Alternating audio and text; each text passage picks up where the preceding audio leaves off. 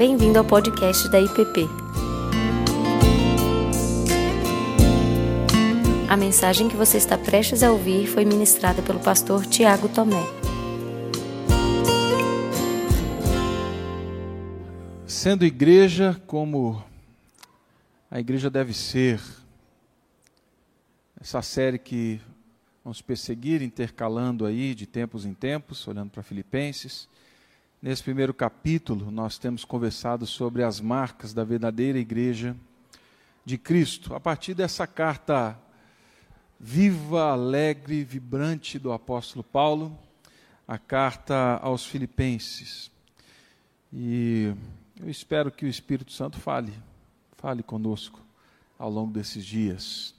Antes de orarmos, abra sua Bíblia comigo então, em Filipenses, capítulo 1.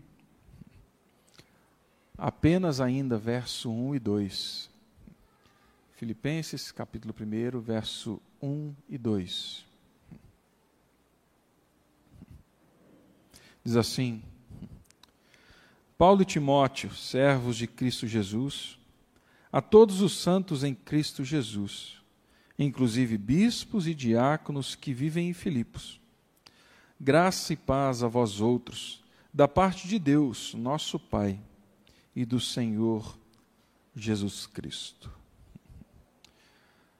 Pai Santo, nós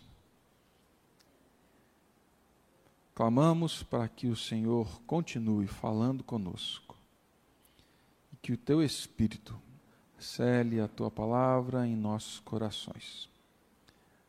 No nome do teu filho Jesus é que oramos. Amém. Amém. Bem, irmãos, há dois domingos introduzimos a nossa série, olhando para Atos, capítulo 16, do verso 6 ao verso 15 vendo ali como essa igreja de Filipos nasce e como o nascimento dessa igreja tem algo a nos dizer. Semana passada, efetivamente, colocamos os nossos pés na carta e começamos a distinguir, aqui no primeiro capítulo ainda, nos primeiras, nas primeiras palavras, a distinguir as características da verdadeira igreja de Cristo. E aí nós conversamos sobre isso, que a igreja de Cristo, a verdadeira igreja de Cristo. Ela é uma igreja de verdadeiros amigos. É uma igreja de servos. E é uma igreja de gente santa, que foi chamada à santidade é, em Cristo Jesus. E eu creio que nesses primeiros versos ainda nós temos características, nós encontramos aqui um vetor para sermos igreja de Cristo hoje, para respondermos a Cristo hoje como igreja. Né? E enquanto eu estava preparando essa semana a mensagem, eu fiquei pensando que alguns, de repente, ficaram preocupados, falando assim: será que o pastor Tiago vai caminhar assim até o final de Filipenses, palavra por palavra, né? versículo por versículo, desse jeito? Fique tranquilo, não vai ser desse jeito, não. Mas eu quero que você entenda o porquê estou fazendo isso nestes dois primeiros versos. Aliás, não só nos dois primeiros versos, é, mas aqui nesse comecinho da carta aos Filipenses. Tudo que vem depois do verso 12 só tem sentido e só vai fazer sentido para a igreja, como fez para aquela igreja, se algumas realidades comunitárias se algumas realidades da vida cristã estivessem bem sedimentadas. Que eles entendessem quem eles eram e o que Deus tinha feito na vida deles. A partir do verso 12, tudo que vai ser dito faz sentido. Sem essa base, não tem sentido. Então era importante eles trilharem este caminho, nessa saudação do que Paulo está dizendo, para que todas as outras coisas façam sentido, encontrem base, fundamento raiz. Ou seja, se nós almejamos as bênçãos do Evangelho, se nós almejamos as bênçãos da vida em Cristo, se nós almejamos a vida alegre, apesar e além das circunstâncias, e isso num ambiente privado e num ambiente comunitário, é de vital importância atentarmos para a base, para aquilo que traz as condições, que criam as condições que proporcionam tudo isso. E ainda pensando na semana passada, senão ia ficar muito longo, eu quero voltar à pergunta que traz a base da igreja. Né? Quais são as marcas verdadeiras da igreja de Cristo à luz de Filipenses? E a primeira marca que eu gostaria de ressaltar nessa noite da Igreja de Cristo, semana passada falamos de três, né? Verdadeiros amigos, servos e santos. A primeira marca que eu quero ressaltar hoje com vocês é que ela é uma comunidade estruturada para o cuidado e a edificação dos seus. É uma comunidade estruturada e edificada para o cuidado e para o crescimento espiritual dos seus. Logo nessa introdução, Paulo saúda aqueles irmãos da igreja em Filipos, mas ele faz questão de citar dois grupos aqui, além dos irmãos. Ele fala, inclusive, depois de saudar a todos os santos, inclusive bispos ou presbíteros e diáconos que vivem é, em Filipos e que fazem parte da igreja de Filipos. Por essa declaração, nós sabemos que a igreja de Filipos estava estruturada como uma comunidade para cuidar dos seus doentes, para cuidar dos seus enfermos, para cuidar das viúvas e dos órfãos, para ensinar e edificar os crentes, para preservar a sã doutrina no meio da igreja e para o pastoreio dos santos. Essa simples estrutura que existe na igreja de Filipos mostra isso para a gente. Quando a carta foi escrita, o evangelho estava fresco. Haviam se passado pelo menos 23, 25 anos da ressurreição de Cristo. Não só a ressurreição de Cristo, mas a mensagem dos apóstolos. Tudo aquilo que eles carregavam e estavam trazendo da vivência com Cristo, das ordens de Cristo e da direção do Espírito estavam frescas ali, estavam, estavam bem vivas. E aí então, no livro de Atos, o que nós encontramos são igrejas plantadas e orientações desses apóstolos que viveram com Cristo, sob a direção do Espírito, para que ao organizarem essas igrejas, que escolhessem dentre irmãos homens para o presbiterato e para o diaconato. Você vê, em, vê, vê, isso em Atos 6, você encontra isso em Atos 14, verso 23, e nas cartas de Paulo a Timóteo, de novo, nós vemos esse reforço de olhar para a igreja e encontrar entre eles presbíteros e diáconos. Mas quem são esses homens? Como esses homens deveriam ser? Esses homens deveriam ser homens cheios do Espírito Santo. É interessante porque quando nós pensamos no trabalho diaconal, nós pensamos logo em gente que faz, gente muito pragmática, prática. Vamos tirar a palavra pragmática, gente muito prática. Está certo, tem que ser assim mesmo. Mas a característica é encontrem homens entre vocês que sejam cheios do Espírito Santo e sábios. Esses homens deveriam ser cheios do Espírito Santo, cheios da sabedoria divina, cheios da sabedoria bíblica, gente que apresentasse um testemunho sólido de piedade e de vida com Cristo. Homens que colocavam a sua atenção ministerial principalmente na oração, na palavra e na obediência à palavra isso era central na vida de presbíteros e diáconos. Gente que via na possibilidade, na, na possibilidade de serviço da igreja, da igreja, a possibilidade de servir a Deus, servos.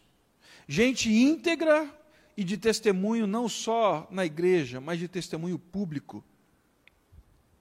Presbíteros e diáconos, estruturas para o cuidado mas esse cuidado deveria ser exercido por esse tipo de gente.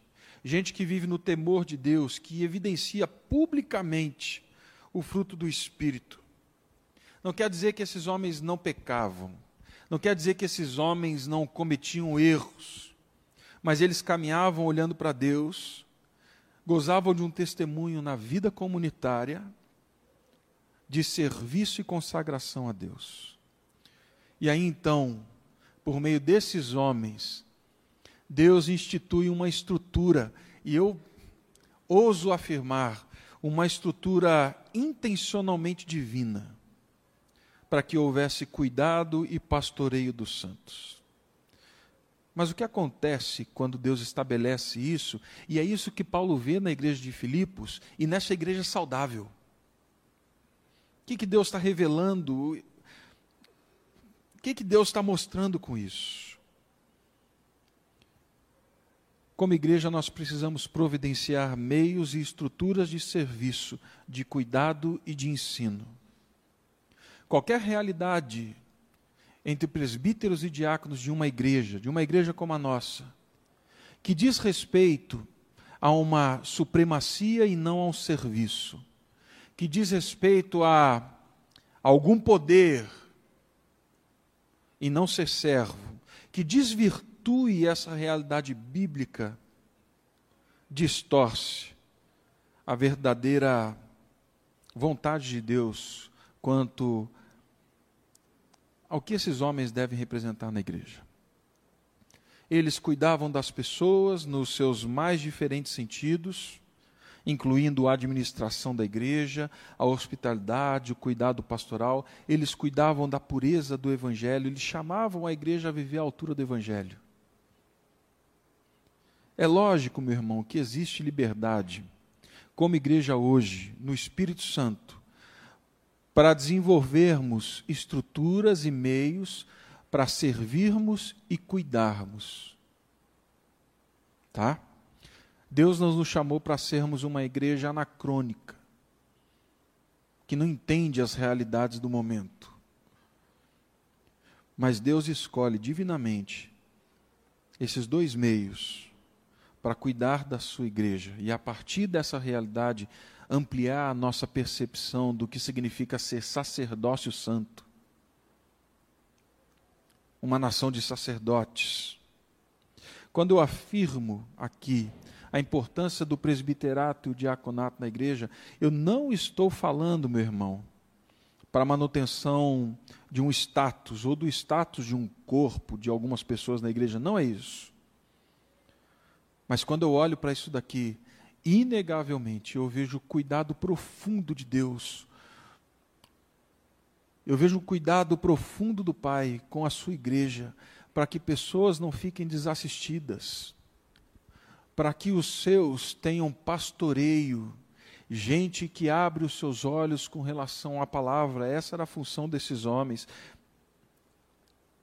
A função principal não era cuidar, da porta de entrada da igreja, mas é do que acontece da vida das pessoas que passam pela porta da igreja. A preocupação primária era o bem-estar da igreja, mas de certa forma também presbíteros e diáconos, essa função de cuidado e ensino dentro da igreja, deve regular a nossa visão sobre não só o funcionamento da igreja, mas o funcionamento da sociedade. Esse é o ideal de Deus. Que essa nação, que é nação real, sacerdócio real, que o povo de Deus olhe para essas duas realidades presentes numa igreja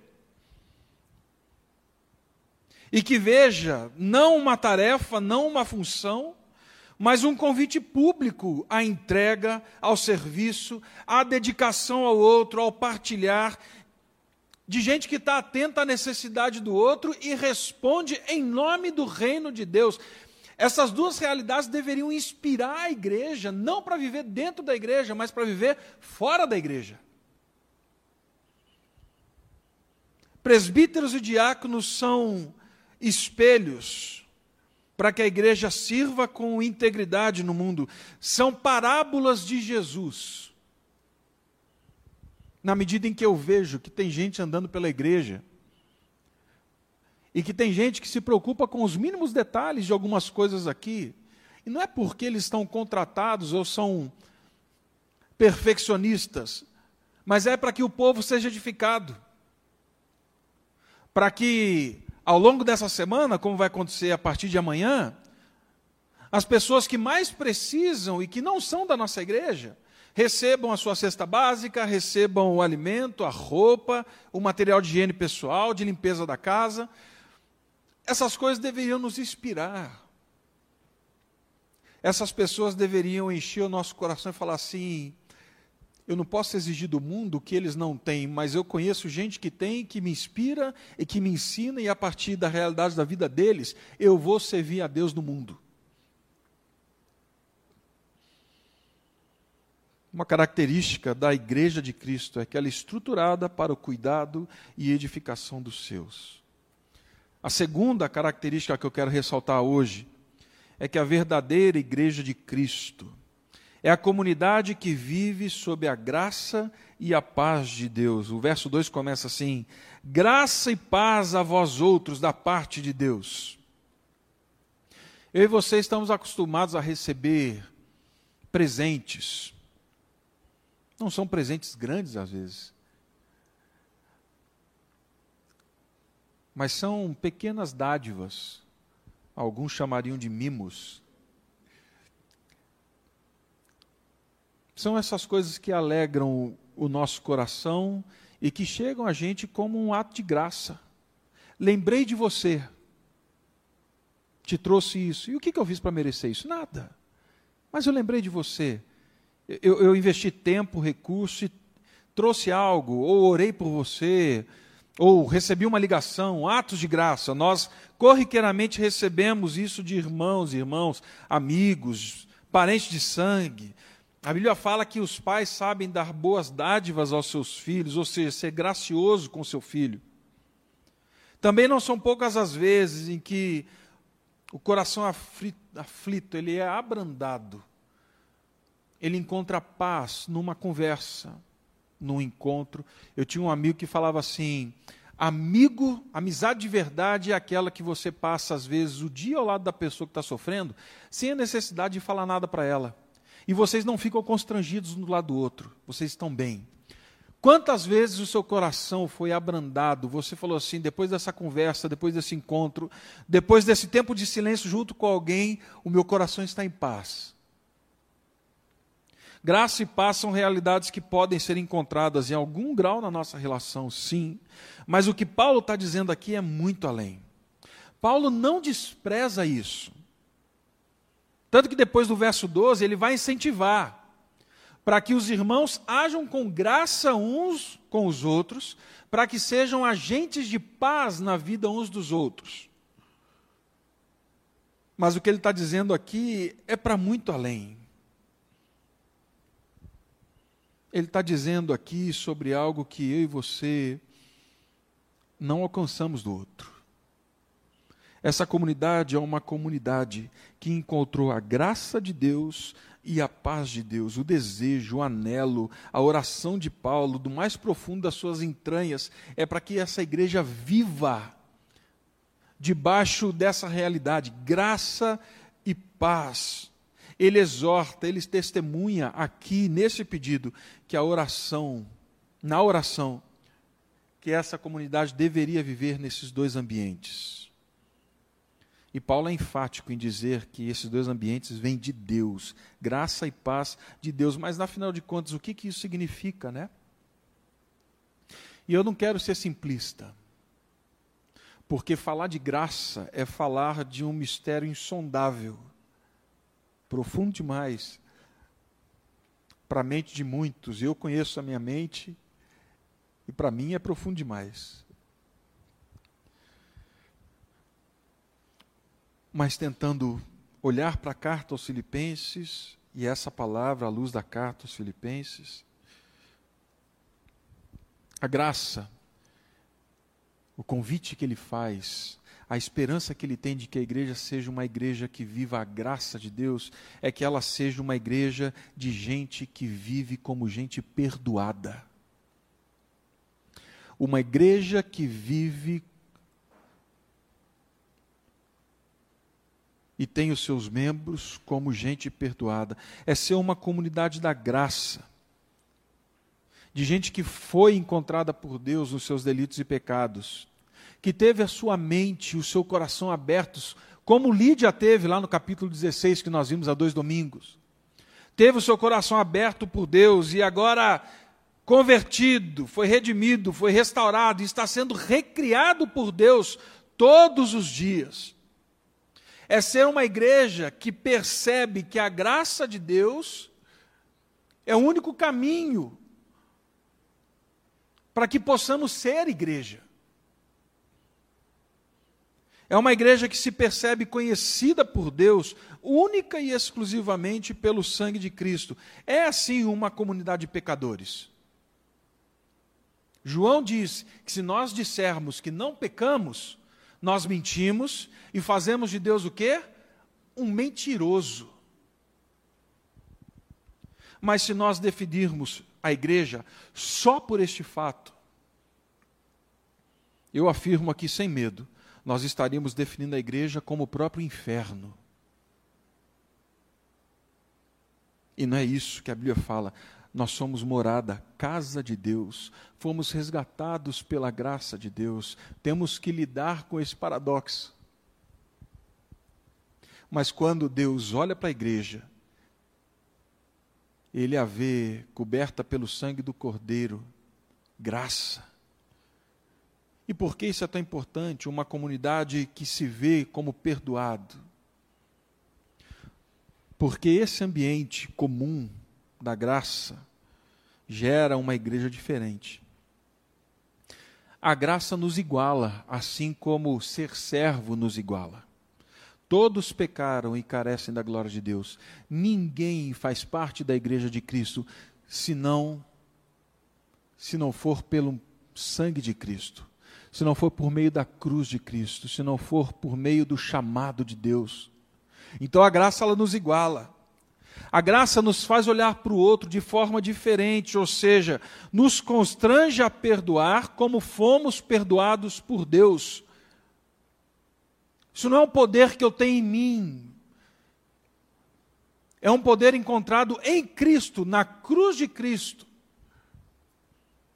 A graça me faz querer servir o próximo, porque na minha salvação eu fui servido pelo servo de Deus na cruz. A graça me faz amar o meu inimigo, assim como eu fui amado quando era inimigo de Deus, Romanos.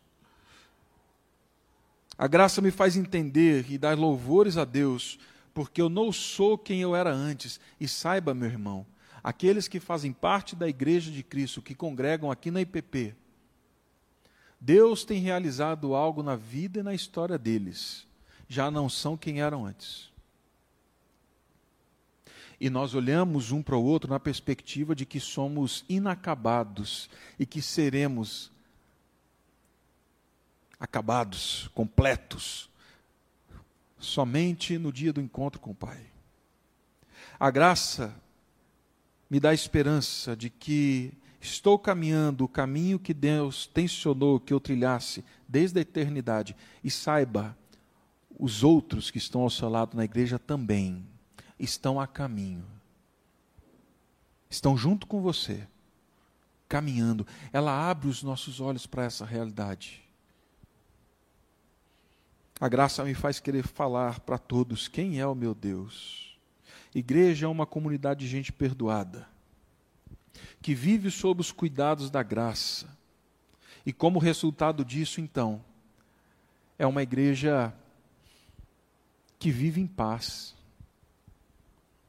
Primeiro somos reconciliados, em seguida provamos da paz de Deus, provamos do fim da inimizade com Deus, somos reconciliados com Deus, mas também somos pastoreados na nossa alma por aquele diz, que diz que é o Emanuel, o Deus conosco. Nele nós sabemos que tudo que diz respeito à nossa vida, inclusive o nosso destino eterno, está salvo, seguro, caminhamos em paz pela presença. Posso viver em paz em meias aflições, porque hoje Deus não é um estranho, pela graça, Ele se revelou. Vivo em paz. Não quer dizer que não vai ter luta, não vai ter provação, não vai ter dor. mas a paz é definida como Emanuel, Deus está conosco. Uma comunidade que cuida e edifica os seus, uma comunidade de graça e paz. Mas em terceiro lugar, a igreja de Cristo é marcada por uma realidade. E a realidade é que nós somos família. Graça e paz a vós outros da parte de Deus, o quê? O nosso Pai. O nosso Pai. Paulo não escreve aqui graça e paz da parte de Deus, o meu Pai, ou como diria a minha avó, do vosso Pai, do pai do outro, do pai do Pedro, do pai do João. Não é isso. Nós nos encontramos debaixo da mesma casa, na mesma relação, do mesmo Pai. A verdadeira igreja de Cristo se vê como uma única família em Deus, e isso é fundamental. As nossas relações aqui não são só por afinidade, são por familiaridade. Somos irmãos. Se temos um único Pai, somos irmãos. Alguns costumam dizer que antes de Jesus, na oração do Getsemane, nós não conhecíamos Deus dessa forma, como Pai. Eu discordo. Deus vem se revelando como Pai a nós, ao povo da aliança, desde antigamente. Muita gente chamou Deus de Pai lá no passado primeira ocorrência na Bíblia sobre essa realidade está lá em Êxodo 4, quando Deus diz assim: Israel é meu filho, o meu povo é meu filho, eles são o meu, o meu primogênito. É lógico que ele falava de Cristo, mas ele fazia menção ao povo dele também. E quando Deus se apresenta então como pai e quer ser reconhecido como pai, ele se apresenta num contexto de adoção. Eles eram escravos, agora eu vou os libertar Vou trazer vocês de volta para mim, de adoção, de libertação, de compaixão, de misericórdia. Então eu creio que aqui tem muitas realidades. Somos filhos porque fomos adotados nele. Ele nos amou antes que nós tivéssemos o amado. Ele nos chamou para dentro da sua casa. Isso quer dizer que eu e você somos herdeiros da vida de Deus e da vida que está escondida em Cristo. O pastor Ricardo tem nos falado disso ao longo do mês, se eu sou filho, inevitavelmente eu tenho irmãos. Você não vai se desfazer do seu irmão na eternidade. E para mim, a frase que eu ouvi do Ziel lá em 2007 fica como goteira do Ziel Machado até hoje. Quem chama Deus de Pai não escolhe irmão. Se somos filhos, não estamos órfãos e estamos ligados uns aos outros por laço de irmandade. Ouça, meu irmão, não existe vida cristã. Não existe realidade de vida com Deus sem estar ligado ao povo de Deus, irmãos e irmãs em Cristo Jesus. Não existe. É simples assim. Paulo escreve a igreja de Filipos como uma família. Não é a família que é uma metáfora, não é essa realidade da família de Deus que é uma metáfora da nossa família sanguínea. A nossa sanguínea é que se torna uma metáfora daquilo que Deus está fazendo e quer fazer na história. Pastor Tiago, eu não tenho bons referenciais de família. Deus está te chamando para, a partir da igreja, reconstruir essa realidade. para que você entenda o que é ser povo de Deus, família de Deus. Temos um mesmo Pai. Uma comunidade estruturada para o cuidado e edificação. Uma comunidade que vive pela graça e pela paz de Deus. Uma família, em quarto e último lugar. A quarta marca da verdadeira igreja de Cristo é que ela é centrada em Cristo. Não sei se você percebeu, mas nessa breve introdução, em dois versos, Paulo cita três vezes o nome de Cristo. Por três vezes, Paulo fala de Cristo. A igreja é a igreja dos servos de Cristo, a igreja é a comunidade dos santos em Cristo, e a igreja é uma igreja que tem o mesmo Pai em Cristo Jesus. Nós temos aqui um recado claro, então: não há cristianismo sem Cristo, não há igreja sem Cristo. O serviço é prestado a Cristo enquanto servimos o outro. A santidade é a santidade encontrada em Cristo e para Cristo, nós vivemos ela hoje nos nossos relacionamentos. E as mais gloriosas bênçãos que nós podemos desfrutar em Deus, graça e paz nesse mundo tão assustador, são encontradas somente em Cristo. Jesus é o fundamento da igreja, Jesus é o fundamento da vida daqueles irmãos por mais de 40 vezes, Paulo, na carta aos Filipenses, cita, chama o nome de Cristo, ou seja, a cada três versículos, Paulo fala de Cristo. Por que ele faz isso? Porque a essência da vida cristã é Cristo. Só somos famílias porque estamos em Cristo. Só somos igreja porque Ele nos reuniu como igreja. Nele e não em mim Nele, não em você, está a nossa salvação. O que Paulo diz ao longo da carta, com essa ênfase em Cristo, é que Cristo é como o ar que nós respiramos. Você não está vendo, mas você está imerso num ambiente de ar, de oxigênio. Não há como viver sem essa realidade.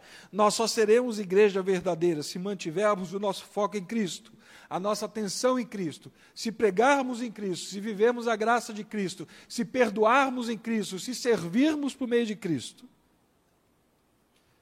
E aqui eu preciso afirmar, porque hoje existe um deslumbre com Cristo, pelo Cristo histórico.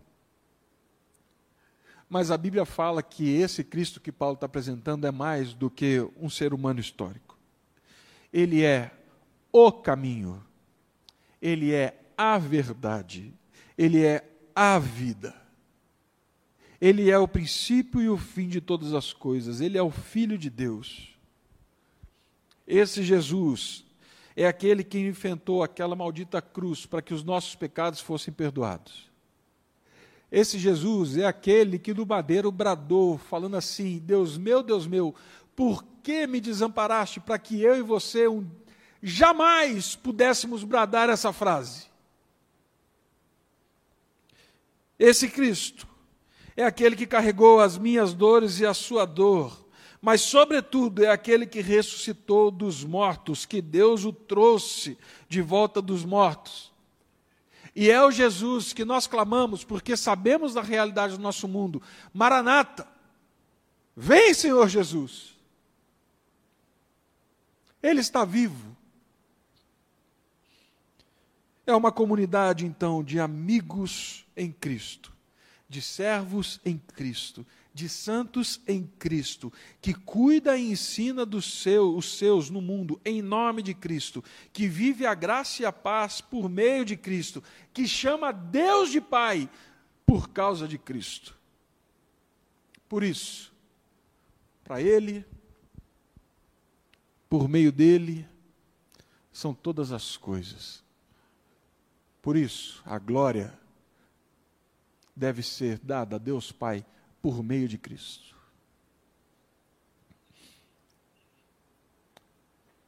Estas são marcas de uma igreja verdadeira.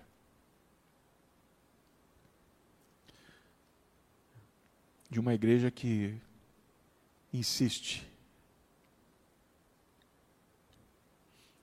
na mensagem antiquada e louca de que em Cristo é possível sinalizarmos o reino que um dia virá.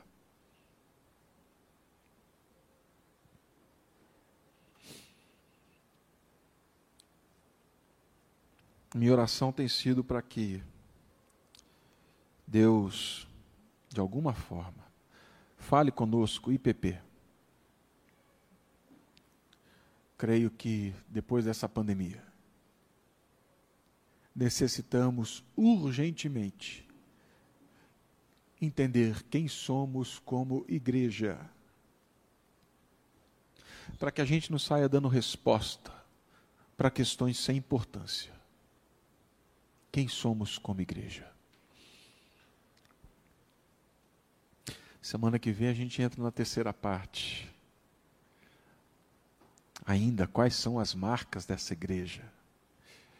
Convido você a ler o capítulo 1 na sua casa, clamando ao Pai, para que fale conosco e abra os nossos corações.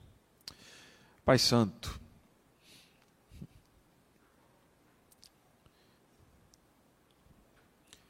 nossa reflexão, estudo, pesquisa, vai até um ponto. O teu espírito faz aquilo que palavra nenhuma pode fazer. Por isso eu peço que a partir da exposição da tua palavra, a partir do texto bíblico que é poder, que o Senhor fale à tua igreja, que o Senhor fale ao teu povo, que o Senhor desvende comunitariamente, mas pessoalmente, quem somos como igreja para que o nosso testemunho seja real, verdadeiro, para que pessoas olhem para essa casa de oração e percebam que o Senhor é real, porque o Senhor tem mudado e transformado a vida de pessoas. O Senhor dá a paz que excede todo entendimento.